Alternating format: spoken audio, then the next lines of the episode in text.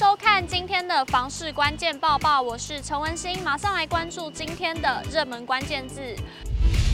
今天的热门关键字就是租金。一个地区的消费力强弱，我们可以从租金来观察起。永庆房屋就统计了台北市店面租金实价登录资讯，一起来看最新的统计资料。根据实价登录资讯，台北市店面租金单坪价格以一千元到两千元为主流，占比约为百分之四二点一。士林、大同、内湖、文山、北投、南港六个行政区单坪的店租介于一千到两千元的占比都超过了五成。而看到中山、中正、松山和信义四个行政区在同等单价区间带的占比也在百分之三十点三至百分之四十四点四之间。相较之下，大安区的租金行情便明显高于其他行政区。相同在单坪一千到两千元的租金区间，大安区仅占了百分之十三点四，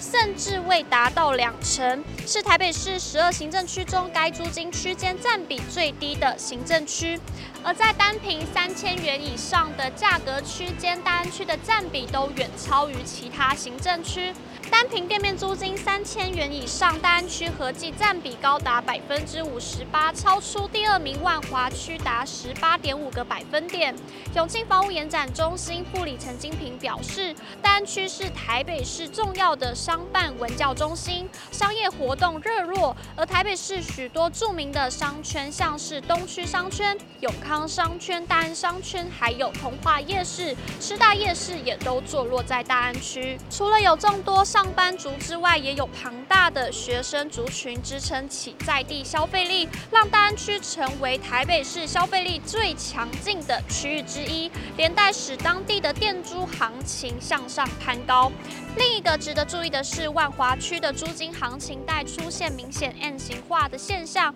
万华区的主流店租带为每坪一千到两千元，占比为百分之四四点七，但同时也有高达百分之三六点八的每平坪店租金超过了五千元以上，占比是台北市十二行政区之首。细看每平店租金超过五千元以上的交易记录，全数都落在了西门商圈内，可说是台北市含金量最高的商圈之一。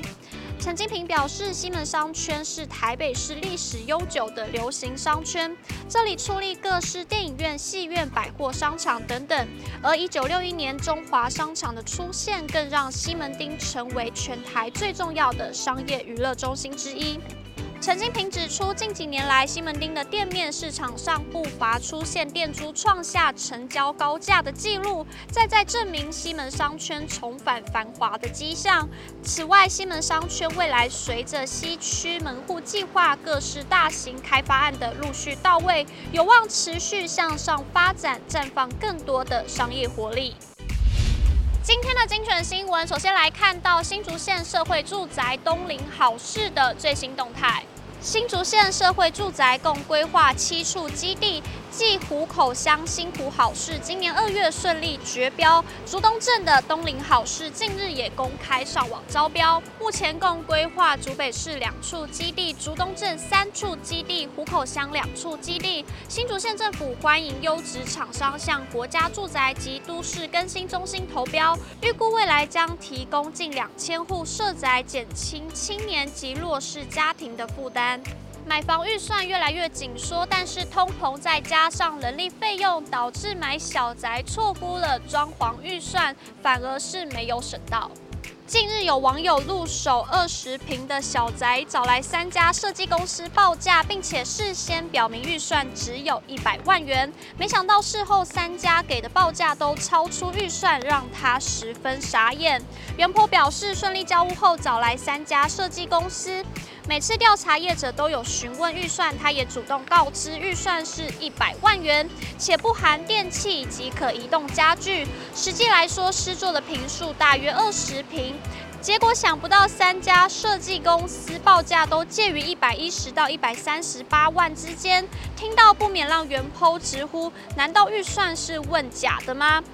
祥汉室内装修设计总监卢淑元曾解释，装潢牵扯范围很广，材料内容、施工方式、收法等都不同，而且有些材料看似相同，很多却是从东南亚进口的，价差很大。民众想省预算，室内设计师邱伯洲也分享，要省钱一定得在木作上动脑筋。若没有杂乱线路，就不必做昂贵的木作天花板。此外，家具部分跳过木作系统柜，次之卖场组合家具最便宜，预算至少能够省下二分之一。以上就是今天的报报内容。如果你喜欢今天的影片，请不要忘记按赞，还有分享，并且按下订阅支持我们。我们下次见。Bye.